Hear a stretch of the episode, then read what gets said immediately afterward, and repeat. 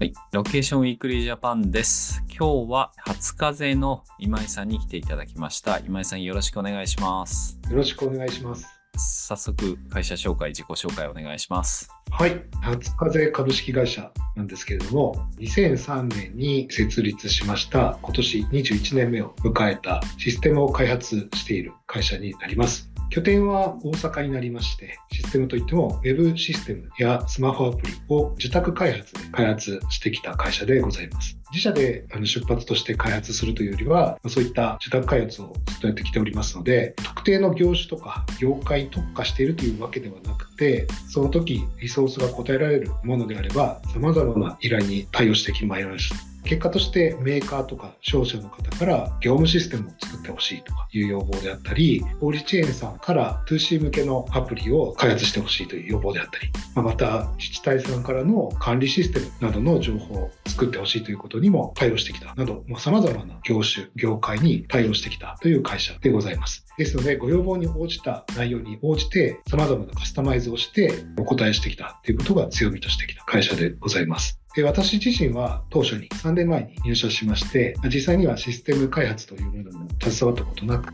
主に営業部門ということで対応しているというので入ったという経緯がございます。簡単ですが、まあ、弊社の概要としましては、このような内容になっております。はい、ありがとうございます。なんかあれですよね。昔違った名前でしたよね。そうですね。はい。もともと設立時は、ジョーカーピースという名前を名乗っておりました。で、まあ、システムを使って、ピースなんですかね、こう、ジョーカーとなるようなピースで、あえー。ソリューションを提案して課題を埋めたいみたいなことで名付けたんですけど、今の初風というのに、ちょうど LBMA に加盟させていただいた直後ですね、2021年4月に社名変更をいたしました。で、この初風という名前は、地方の自治体、企業さんで、中小企業さんで、DX ってどうやったらいいんだみたいなところが非常に市場にニーズが高まってきてるんですけども、その DX ってそもそもどうやったらいいのかわかんないっていうような企業様に、ジョーカーピースという名前は、そういったものをイメージしやすいのは、あるものをとっつきにくいところがあるだろうという。もっと分かりやすい言葉でデジタルってこんな便利なんですよっていうことをもっとお伝えしたいと。でそういう時に優しく分かりやすく懐に入り込んで提供しますとい。うことをどうい。った名前でやろうかとい。うことで、まあ、社員一同で考えて初風とい。う和風ななおかつひらがなの名前を選択してそれで今運営をしてい。るとい。うところでござい。ます。初風って聞いて DX って思い浮かびます？まあ、DX っていうところで調べたときに、初風って名前が出てくると、まあーなるほどなんか優しそうに分かりやすく説明してくれるんじゃないか。ジョーカーピースだと、なんかちょっといかついじゃないですけど、難しそうな顔した技術者が分かりにくいことまで説明しそうだな、みたいな。ちょっとイメージを覆そうみたいな。私みたいなシステム知らない人間が間に入って分かりやすく説明しますよ、みたいなことをやりたいなということでなるほど。なるほど。初めて聞きました。はいえー、ありがとうございます。そうですね。初風さん、自宅開発様々やってらっしゃるかなと思うんですけど、この辺が、まあさっき DX っていうキーワードもあったかなと思うんですけど、なんかどういった方々がお話しすればいいですかね、初風さんと。そうですね、ま20年経ったとはいえ、まだまだ小さな会社でございます。とはいえ、20年の経験があるので、そこそこの技術を持った技術者がおります。で、まあ、大きなシステムというのは、さすがにちょっと手に余るところはあるんですけども、いろいろと小回りが利くというところは強みにしておりまして、なおかつ、今、いろいろな企業様が、いろいろな製品、ソリューションというのを作り、なおかつ汎用化して売ってらっしゃるというものがございます。でただ、その汎用化されたものっていうのは、一般的な仕様に対してはニーズを満たしてるんですけども、まあ、そういった実際に使ってみると、かゆいところに手が届かないっていうことは実際皆さん多く経験されていると思うんですけども、そういったところを弊社のような会社にとってはカスタマイズして実際に運用状況に合わせて使いやすくしてニーズに備えるみたいなことを得意としています。で、弊社でゼロから作るということもできますし、もしくは使っているシステムをカスタマイズする。もしくは使っているシステム同士をもっと連携させて使いやすくする。みたいなニーズには比較的柔軟にお答えできるかと思っております。で、その中でもソフトのシステムだけではなくて、最近力を入れてきているのは IoT。弊社では機器を作るということはやっていないんですけども、まあ、世の中で多くの企業様がリリースされている IoT を一般的に使いやすくはされていますけども、それをさらに自社のシステムと連動させて、新たなサービスであったり、運用方法を生み出したいというようなニーズに対してはお答えできるかと思っております。はい、ありがとうございます。ます。そうすると、今多分社内向けのお話と、あとはなんか社外的にというか、その商材としてのソリューション提供みたいなあの話いただいたからと思うんですけど、まあ、社内システムについて今使ってる、例えばこういう SaaS サービスがあって、これだと使いにくいんだけどっていうのでご相談したらいいのか、それともなんか、大昔に作ったレガシーのシステムがもうちょっとアップデートしたいんだけど、なんとかならないみたいな、どんな感じなんですか？そういう相談の流れ。っていうのは。そうですね。前者の方が得意としている部分はございます。で、後者の部分、対応は可能なんですけども、実際問題としてセキュリティの面であったりとか、サポートの面とかで作り直しをご提案するということが結果的には多くなるパターンが多いですので、まあ、今使っていってる SARS などのシステムのさらなる利便性アップのためのカスタマイズや他のシステムとの連携などといったところを得意としているいうところでございます。なるほど。ちょっとなんかせっかくだからその辺の話しましょうか。SARS の仕組みってなんかカスタマイズできる、まあ、 Salesforce みたいなものは結構いろいろなカスタマイズができたりするのかなと思うんですけど、世の中にいっぱいある、特にこの2、3年間たくさん SARS のサービスでできてきたかなと思うんですけど、はい、そういったウェブ系の SARS サービスに対してカスタマイズでできるもんなんですか？そうですね。基本的に SARS のサービスでカスタマイズを前提としている API であったり SDK を用意されているシステムもありますので、うんうんそういったものであれば、まあ、それが前提にはなるんですけど、そういったものを他のシステムに取り込んで連携して、さらに日々の業務の利便性を上げるといったことは対応することが可能です。なるほど。そういったシステムの開発までが御社のスコープであって、まあ、その他の何でしょう、システム運用みたいなところは自社でやってくださいという感じですか？そうですね。そういった SaaS のサービスに関しては、そのシステムの構築までをやっておりまして、あの弊社で逆にそういった SaaS ではなくて、それと近いシステムをフルで開発するという場合には、サポートもやるケースもございます。なるほど。やっぱりあれですか、大阪のお客さんが多いですか？そうですね、比較的大阪が今多くなってますが、全国、東京が多いですけども、東京のお客さんもいらっしゃったりという状況ではございます。なるほど。えっと、そしてさっきおっしゃってたもう一つの方の IoT っていう観点で、はい、なんか具体的に別に個社名はいらないですけど、こんなサービス、IoT の仕組みとサービスつなげましたみたいな事例があったら、ぜひ教えていただけると。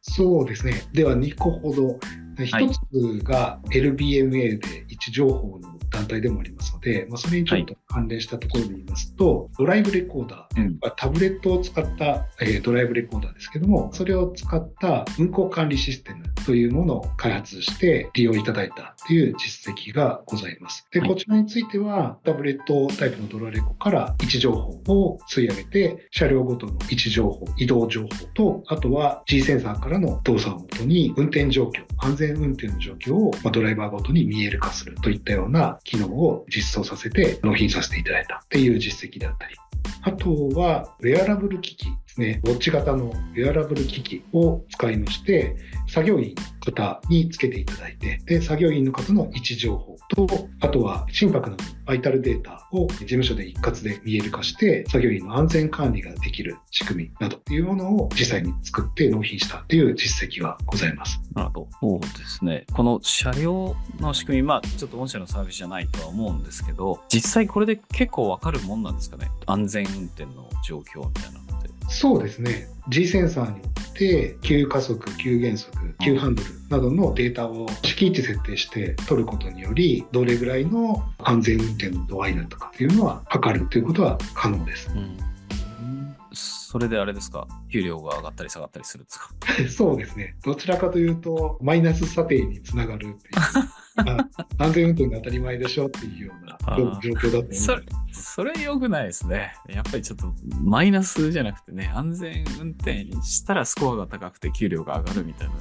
形だといいかもしれないですね。うん、なるほど。なんかウェアラブルのところって、なんかそういった事例みたいなのはいくつか見ることあるかなと思うんですけど、実際にこれって。会社が必須化して従業員の、まあもちろん安全管理っていうのはあの会社として責任を持たなきゃいけないからっていうところだとは思うんですけど、なんか嫌がられません？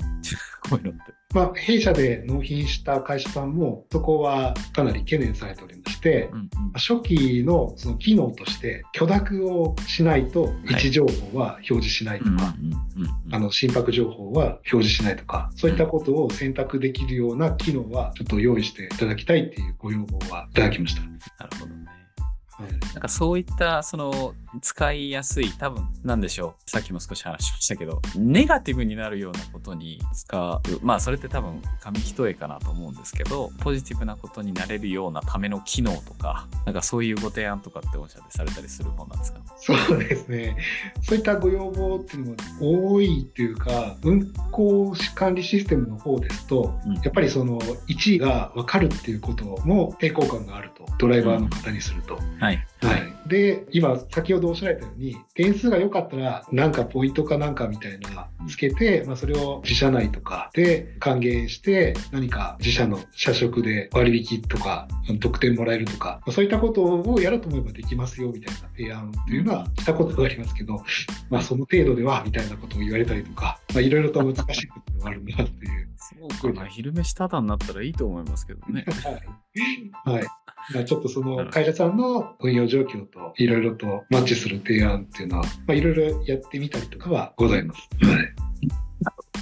えっ、と、DX に話を戻したいんですけど、まあ DX ってどうやったらいいかなっていう課題って、まあ本当にいろんな方々が持ってらっしゃいますし、そもそも DX の定義が横文字でよくわからんっていうのは多分あるのかなと思うんですけど、実際そのじゃあ、初風さん DX って検索してたら初風さんっていう優しい名前が出てきて、クリックしましたと言って、で、ただ要求としてはなんか DX したいんですけどっていう要求だったりするじゃないですか。はい。で、そこに対して、なんか具体的にどういったプロセスで DX 化の開発まで落とし込んでいくんですか？まあ、今後進めていきたいということで考えているのは、やはり何かしら業務の課題っていうものを持ってらっしゃるはずなんですよね。で、それにご自身で気づいてらっしゃらないか、まあ、気づいてるけどもどうしていいかわかんないかっていうところになってくるので、まあ、そういった課題とか手がかかるんだよねっていうことをいろいろなシステムで簡単にできる、楽にできる、人を介察にできるようになる。いろんなパターンがご提案可能だというと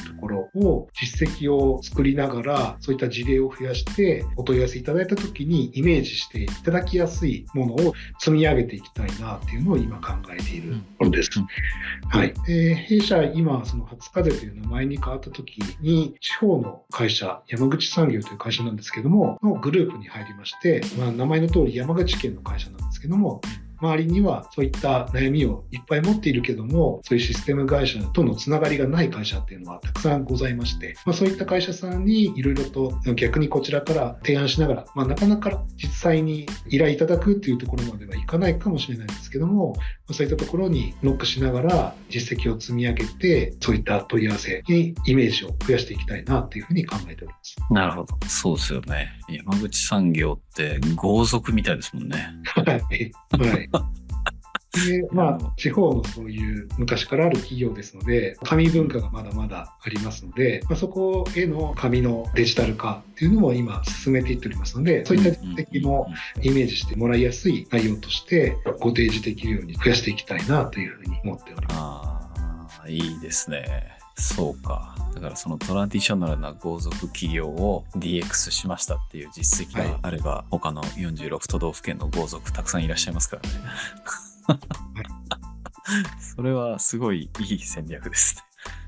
はい。あありがとうございます。はい。なんでしょう。やっぱりそういった時に要件定義に入るタイミングがあるかなと思うんですけど、その辺はもう全部、蓮香さんやってくれるんだよねでいいんですか？ね。そうですね。はい。はい。なんでしょう。企業側としてはちょっとこんなことが実現できたらいいんだけど、てんてんてんって言ったら全部仕上げて設計に落としてくれるんでいいんですよね。そうですね。はい。